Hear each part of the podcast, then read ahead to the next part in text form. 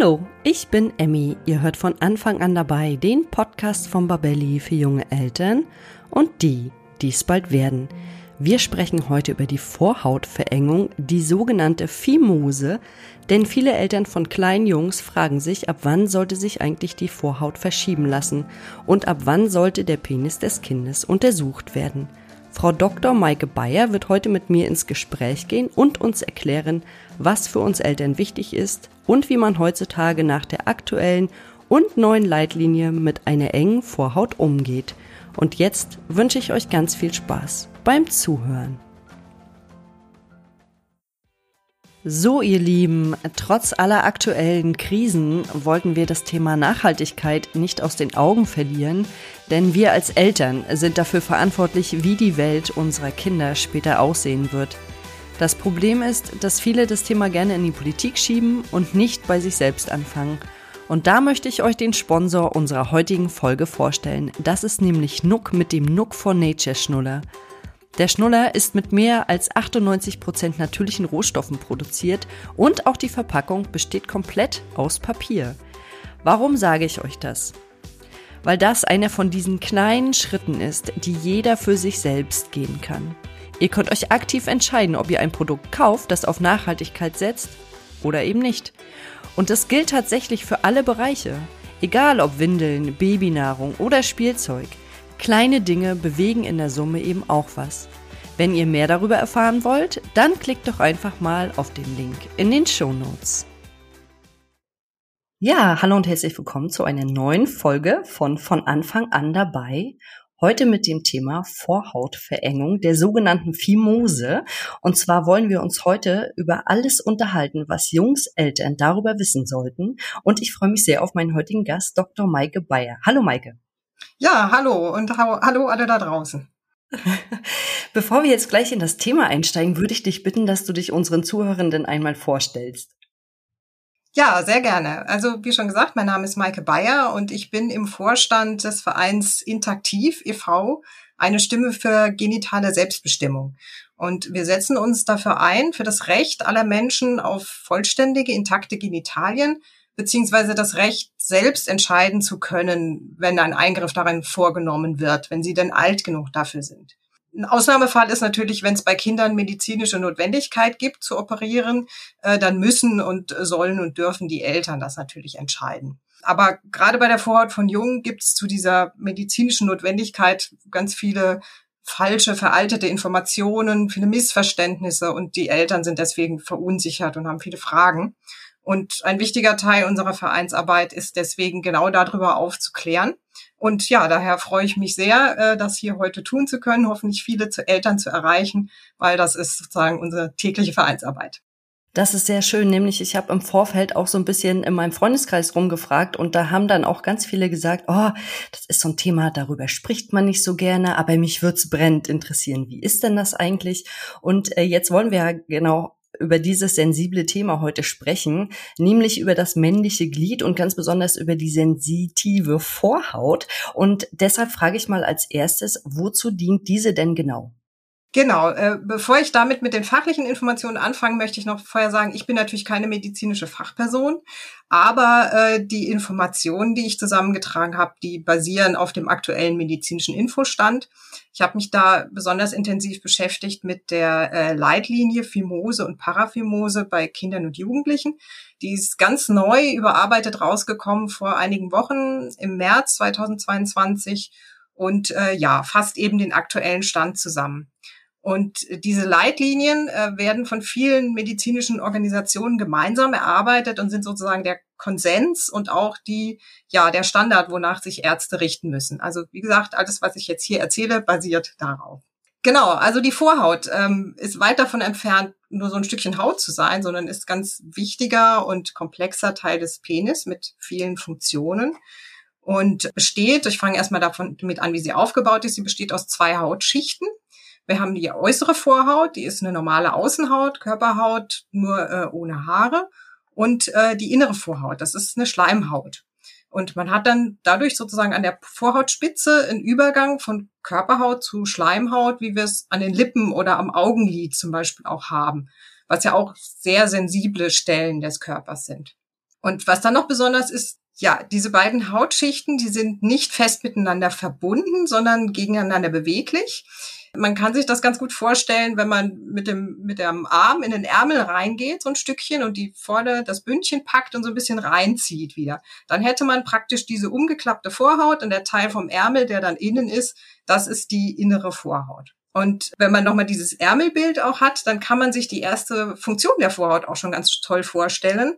Und das ist nämlich die Hautreserve, die benötigt wird, wenn der Penis bei einer Erektion sich verlängert. Wenn man jetzt also den Arm praktisch wieder rausschiebt aus dem Ärmel, dann klappt der Ärmel ja wieder auf. Und so wäre das dann beim erigierten Penis. Dann liegt also auch die innere Vorhaut außen. Und ja, wie gesagt, dadurch kann ganz entspannt der Penis ähm, steif werden.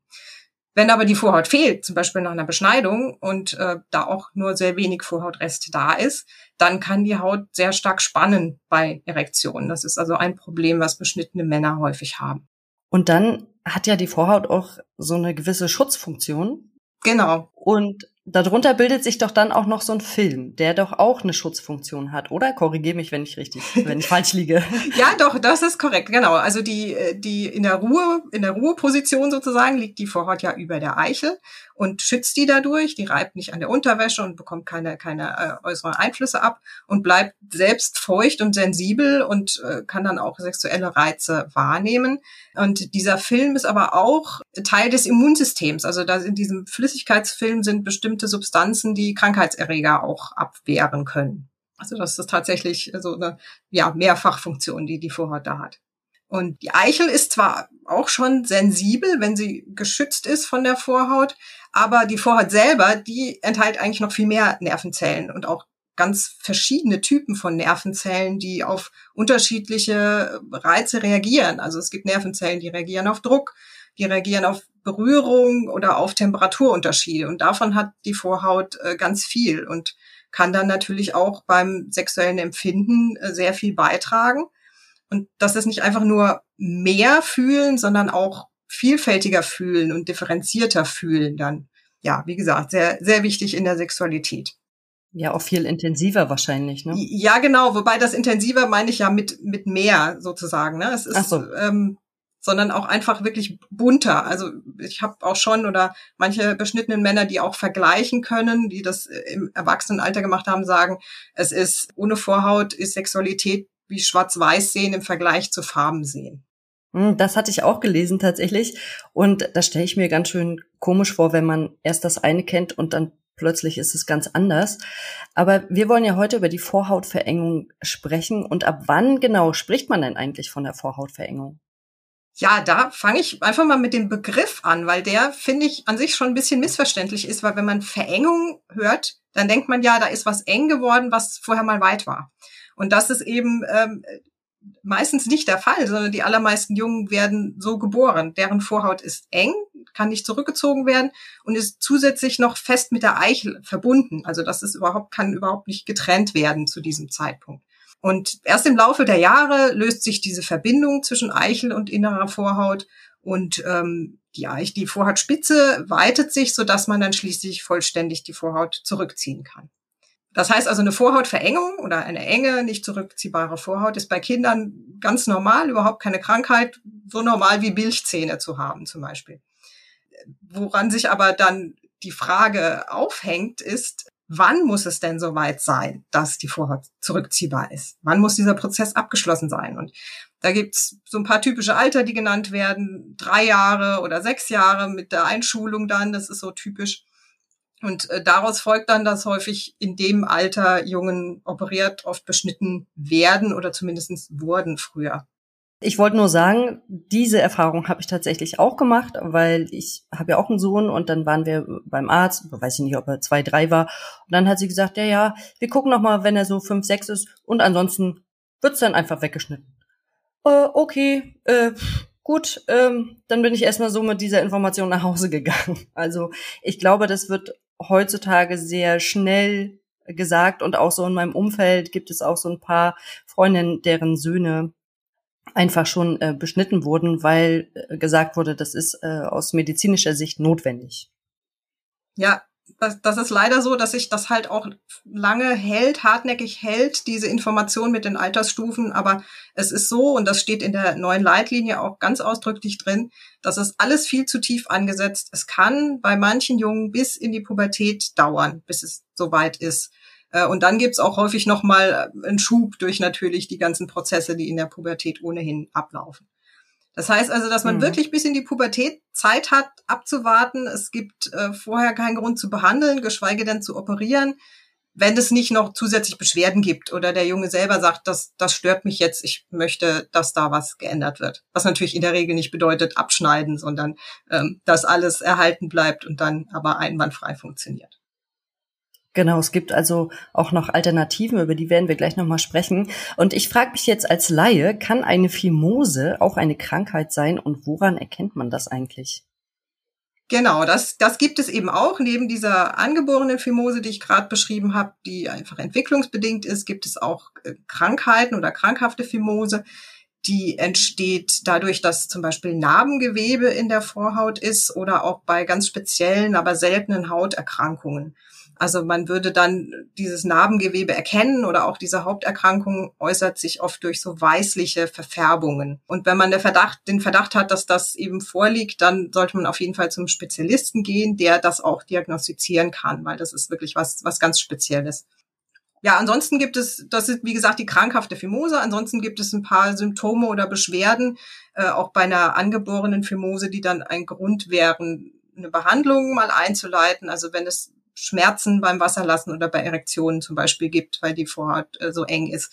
Oder manchmal kann sich die Vorhaut beim Wasserlassen auch so aufblähen. Das hat man früher auch so schon an sich als Behandlungsgrund gesehen. Heute sagt man nur, wenn es zusätzlich noch Beschwerden gibt. Also nicht einfach nur das Aufblähen, sondern wenn es zusätzlich auch wehtut. Dann würde man auch behandeln wollen. Ansonsten äh, ein Phänomen, das, das Eltern oft noch Sorgen macht, ist, wenn sich so kleine Kügelchen unter der Vorhaut bilden. Die sind auch manchmal tastbar. Das ist aber auch was ganz, ganz Normales, äh, was in der Entwicklung entsteht, weil wenn sich diese Verbindung zwischen Vorhaut und Eichel löst, dann äh, bildet sich sogenanntes Smegma. Und das ist dann manchmal so gefangen, noch in Taschen. Also es kann erstmal nicht raus. Und äh, das sind diese Kügelchen und irgendwann wandern die nach vorne oder werden rausgespült und ja, dann ist ist ein Zeichen des normalen Prozesses. Also wie gesagt, das ist kein Grund, behandeln zu müssen. Ah ja, das ist ganz interessant, weil das habe ich tatsächlich noch, noch nie gehört. Und einige Ärzte raten ja auch, die Vorhaut im Kindesalter immer wieder vor und zurück zu schieben, um diese halt in Anführungszeichen zu lösen oder zu lockern. Aber sollte man das wirklich machen? Nein, das ist was, was man auf gar keinen Fall machen sollte, weil das einmal unnötig ist und sogar schädlich sein kann. Also selbst wenn man sanft dabei vorgeht oder vorzugehen versucht, man weiß letztlich nicht, wo ist es zu viel, wo fängt man vielleicht an, hier irgendwas kaputt zu machen. Und wenn es zu Verletzungen der Vorhaut kommt, dann kann genau das Narbengewebe entstehen, das dann wieder zu einer krankhaften Phimose führt. Das heißt, man löst das Problem damit nicht, sondern man schafft es unter Umständen dadurch erst. Und deswegen ist ganz, ganz wichtig, dass man eigentlich die Vorhaut komplett in Ruhe lässt und nur der Besitzer selber versucht, sie zurückzuziehen. Gilt übrigens auch für eine Untersuchung beim Arzt. Also da nach Möglichkeit sollte der Junge auch selber zeigen, wenn eben Bedarf besteht, das zu untersuchen, äh, wie weit es denn geht.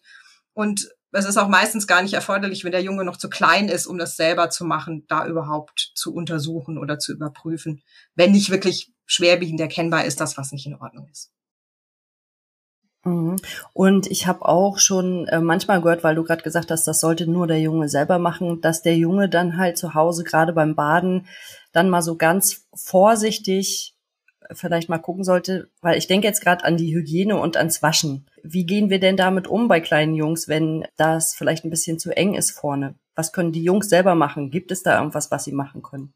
Genau, das, das kann man natürlich machen, ne? wenn, wenn beim, beim Waschen, beim Baden, also die Eltern selber sollten da nicht dran ziehen, sondern einfach den Penis von außen waschen wie, wie ein Fingerchen, ganz äh, behutsam, aber der Junge selber, wenn er das kann, kann dann probieren, der da, kann auch dazu ermuntert werden, doch mal zu schauen, ob es geht. Aber da, da muss kein Druck ausgeübt werden und da muss nicht gesagt werden, du musst das jetzt üben, sondern das ergibt sich wirklich im Laufe der Zeit von selber und bei dem einen früher und bei dem anderen später. Und du hast es gerade gesagt, bei dem einen ergibt es sich früher, bei dem anderen später. Und wann sollte man denn oder wann rät man denn Eltern, mit dem Kind trotzdem einen Arzt aufzusuchen? Ja, das ist eigentlich gar nicht an, an ein bestimmtes Alter gebunden, sondern es ist eigentlich daran gebunden, äh, wenn man eben irgendwas Veränderungen beobachtet oder Beschwerden beobachtet dann, ähm, wenn eben Schmerzen auftreten, beim, bei Erektionen, die ja auch Kinder schon haben, im Schlaf oft, oft auch unbewusst oder beim Wasserlassen oder wenn man eben Narben oder Veränderungen, Verfärbungen beobachtet, dann sollte man zum Arzt gehen. Und natürlich, wenn es zu einer Entzündung kommt, die sich mit Rötung und Schwellung äußert, wenn das nicht ganz schnell wieder verschwindet, also man kennt es ja beispielsweise von der Lippe, wenn man die sich gestoßen hat, kann die sehr schnell anschwellen. Ähnlich sensitiv ist auch die Vorhaut. Also das heißt nicht, dass die, wenn die mal ein bisschen rot ist, dass das gleich eine Entzündung ist. Und Logischerweise Entzündungen behandelt man auch durch Medikamente, die dann passen auf den Erreger. Genau, also das sind äh, Gründe. Wie gesagt, wenn Beschwerden tatsächlich auftreten, sollte man zum Arzt gehen. Häufiger tritt aber, glaube ich, der Fall auf, dass man mit dem Kind bei der ganz normalen U-Untersuchung ist und der Arzt es von sich aus anspricht, weil er der Meinung ist, oh, jetzt ist vielleicht das Alter erreicht. Hast du ja vorhin auch erzählt, dass es bei euch so war. Ähm, ja. Und dass die Eltern dann eher in der Situation sind, äh, die vor verteidigen zu müssen oder, oder entscheiden zu müssen, oh, muss jetzt was gemacht werden.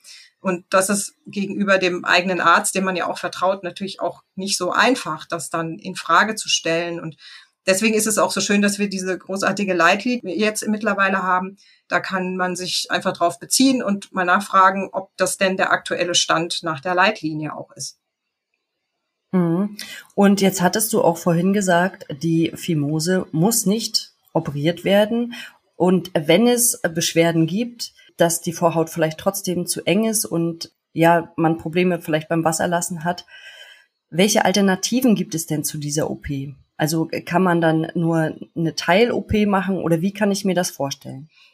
Genau, die erste Alternative ist eigentlich eine Salbenbehandlung. Da hat man sehr gute Erfahrungen gemacht und zwar sowohl bei ähm, der angeborenen Phimose, wenn man nur sagt, man will das bisschen beschleunigen, dass es jetzt schneller geht, als auch bei einer krankhaften Phimose.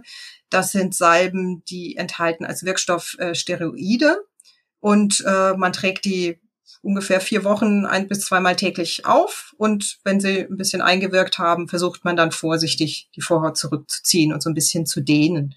Und Stichwort, es sollte eigentlich nur der Besitzer machen. Das wäre natürlich auch dann äh, sinnvoll, wenn man das in einem Alter macht, wo der Junge dann selber das tun kann und ist auch meistens dann erst erforderlich. Also bei noch kleineren Kindern ist es eigentlich sehr selten nötig. Und mit dieser Salbenbehandlung, die Salbenbehandlung ist eigentlich vor der Pubertät dann schon als erfolgreich zu bewerten, wenn die Beschwerden weg sind, weswegen man behandelt hat. Also man muss vor der Pubertät eigentlich noch nicht so weit kommen, dass die Vorhaut ganz zurückziehbar ist.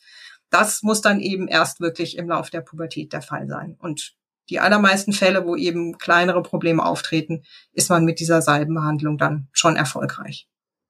Genau, das wäre die äh, Salbenbehandlung. Und dann gibt es ja vielleicht auch noch Operationsmöglichkeiten. Genau, also die, wir haben es ja schon gesagt, die gängige und lange Zeit immer nur praktizierte Operationsmöglichkeit war eben die Beschneidung. Und in ganz, ganz seltenen Fällen ist die auch heute noch nötig, wie man auch generell manchmal eben nicht um eine Operation herumkommt. Aber das sollte immer so genauso streng und kritisch bewertet werden, wie wenn man einen anderen Körperteil operiert oder erst recht eben abschneidet. Weil die Vorhaut-OP hat Risiken, wie jede OP verursacht Schmerzen und kann gerade wegen dem sensiblen Körperteil für die Jungen auch eine große seelische Belastung sein. Nicht nur unmittelbar danach, sondern auch lange Zeit. Und ganz besonders, wenn nach einer Beschneidung dann auch die Vorhaut weg ist, die Funktionen sind weg, der Penis sieht ganz anders aus. Also das ist wirklich eine, eine große Belastung. Deswegen immer mit den Salbenbehandlungen anfangen, gegebenenfalls eine zweite Runde mit der Salbe und dann muss man sich eben überlegen, was man macht. Und dann gibt es eben auch noch die Möglichkeit dieser Vorhaut erhaltenden OP-Methoden. Da wird die Vorhaut erweitert mit kleinen Schnitten, die dann auseinandergezogen werden. Das ist natürlich alles bisschen komplizierter. Das äh, sind dann auch meistens spezialisierte Ärzte, die das machen und die einen da dann auch beraten können, was möglich ist in einem speziellen Fall und was sinnvoll ist. Weil das oft auch so ist, dass gerade wenn wirklich operiert werden muss, ist es halt oft auch mit dieser krankhaften Fimose oder dieser speziellen Hauterkrankung verbunden. Und dann muss man wirklich überlegen, nützt das noch? Also es gibt tatsächlich Ärzte, die sagen, in den Fällen, in den einfachen Fällen hilft immer die Salbenbehandlung. In den schwierigen Fällen ist es oft so, dass man leider um die Beschneidung nicht herumkommt. Aber man muss immer den individuellen Jungen betrachten und gucken, was geht und macht, macht Sinn. Aber wir sprechen ja wahrscheinlich vom ganz, ganz kleinen Prozentsatz, bei dem genau, es ja, wirklich notwendig ist. Ist, ne? ist sehr, sehr selten. Also es gibt, gibt aus den skandinavischen Ländern, ich weiß jetzt keine exakten Zahlen, aber die skandinavischen Länder haben schon seit, seit vielen Jahrzehnten eine ganz andere Herangehensweise und da sind die Beschneidungsraten aus medizinischen Gründen extrem gering. Also ganz, ganz, ganz wenige, unter ein Prozent oder sogar nur 0, irgendwas. Also können wir uns wieder mal ein Beispiel an den skandinavischen Ländern nehmen. Ja. Und welche Tipps kannst du denn jetzt vielleicht verunsicherten Eltern noch mit auf den Weg geben? Ja, also ich kann eigentlich nur sagen, der Natur zu vertrauen. Ja, die hat den menschlichen Körper sehr klug äh, gebaut und gestaltet und gerade bei den Geschlechtsorganen, die wirken sich ja direkt auf die Fortpflanzung aus. Das heißt, wenn da irgendwie so ein grundlegender Fehler ist, dass die Vorhaut die Entwicklung nicht funktioniert oder immer anfällig wird und krank wird, dann hätte das in der Evolution sich so gar nicht durchgesetzt. Also ähm, ich denke, äh, der Natur ihren Lauf lassen. In den allermeisten Fällen löst sich das von ganz alleine. Und ja, wer auch noch mal vielleicht mehr Details nachlesen möchte oder noch mal intensiv sich damit beschäftigen möchte, kann ich den äh, Ratgeber Unheil von Mario Lichtenheld empfehlen, der das, was ich hier erzählt habe und noch eine ganze Menge mehr umfassend und allgemein verständlich erklärt. Und ähm, auch wir vom Verein, von Interaktiv, wir haben auch Beratungsangebote. Man kann sich über E-Mail-Adressen oder ein Forum an uns wenden, ganz individuell seine Fragen stellen und bekommt dann auch individuelle Antworten. Und du hast mir ja im Vorfeld auch schon ein paar Links geschickt, die werden wir natürlich auch mit in die Shownotes aufnehmen und ich kann Unheil auch nochmal jedem ans Herz legen, der dazu noch mehr Informationen haben möchte. Und ja, dann danke ich dir erstmal für dieses aufschlussreiche Gespräch. Ich fand es äh, heute wieder sehr, sehr interessant, weil es wieder einiges gab, was ich auch nicht wusste. Und dann äh, wünsche ich dir und äh, deinem Verein natürlich alles Gute für die Zukunft. Ja, danke sehr. Ich kann mich auch nur noch mal für die Möglichkeit bedanken und wie gesagt hoffe, dass auch viele Eltern die Informationen hilfreich finden.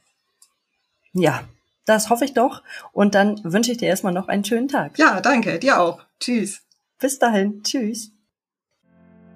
Das war der heutige Podcast zum Thema Vorhautverengung. Und ich fand es nochmal ganz interessant, denn wie ich bereits sagte, bin ich selber ja auch Mama von einem kleinen Jungen und bei uns wurde auch sehr schnell ein Urteil gefällt. Doch wie wir jetzt gehört haben, müssen wir als Eltern vielleicht einfach ein bisschen auf die Natur vertrauen und dem Ganzen ein bisschen Zeit geben, denn wie Maike auch gesagt hat, kann das Ganze dauern bis in die Pubertät hinein. Und wenn euch der Podcast gefallen hat, dann abonniert ihn bei iTunes, Spotify oder wo immer ihr unseren Podcast hört, um keine neue Folge mehr zu verpassen.